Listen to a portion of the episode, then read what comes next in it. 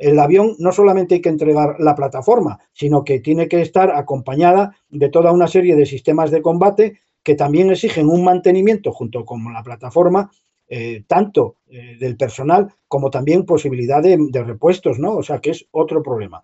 Eh, luego, otra realidad, el deshacerse de tus propios sistemas aéreos que ejercen en tu país, y hablo de países de la OTAN, misiones defensivas para controlar tu espacio aéreo, pues también tiene dificultades porque no andan en general, no andamos, y meto a España aquí, no andamos muy sobrados. El propio Macron lo ha dicho, ¿eh? que no pondría en, momento, en ningún momento la defensa aérea, el control aéreo de Francia. ¿no?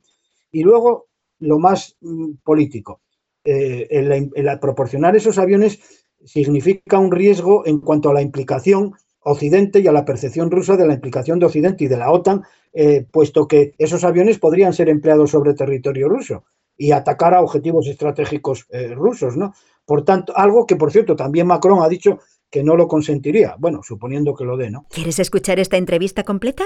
Descarga ya el último capítulo de Aerovía